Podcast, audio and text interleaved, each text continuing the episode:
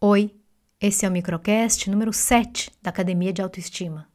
Eu estava aqui pensando nessa experiência de passar pela vida se vendo de forma negativa, sempre se colocando para baixo, focando nas fraquezas, nos defeitos, naquilo que falta, em como isso pode tornar a vida realmente mais difícil, mais complicada do que ela precisa ser, do que ela já é. Algumas pessoas têm a sensação de que elas deveriam ser melhores, que elas deveriam ser diferentes. E isso causa uma certa rejeição a si mesmo, né? Uma não aceitação.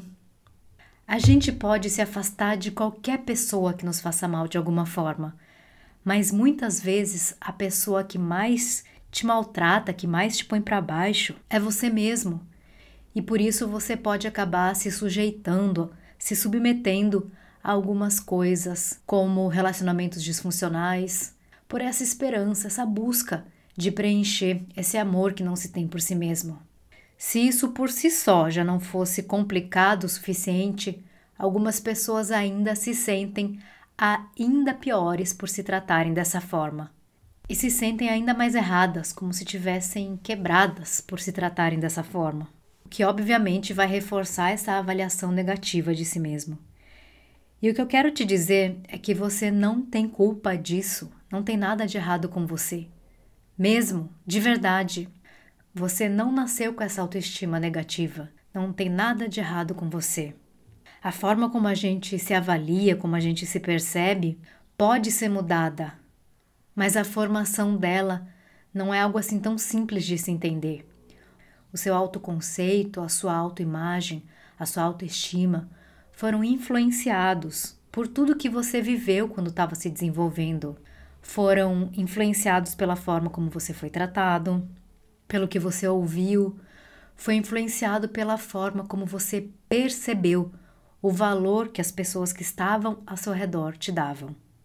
São muitos os elementos que contribuíram para essa formação da forma como você se vê, como você se percebe, e essa forma como você se vê, como você se julga, o valor que você se dá, tem uma influência direta, tem um peso em todas as interações que você faz, com pessoas, com situações, com o mundo em geral. O valor que você se dá, que é a sua autoestima, tem uma influência direta enorme nos seus resultados, nas suas conquistas e acaba sendo um fator determinante para a vida que você tem. Porque se você não se julga capaz, merecedora, se você não se julga suficiente, se você não se sente digna de felicidade, de amor, de respeito, de consideração, de dinheiro, você vai se comportar de forma a reforçar essa crença. E os seus resultados vão ser compatíveis com essa crença.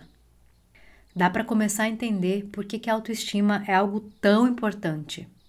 Bom, então autoestima é algo fundamental para a forma como você se comporta, para o seu desempenho, para os seus resultados em todas as áreas da vida.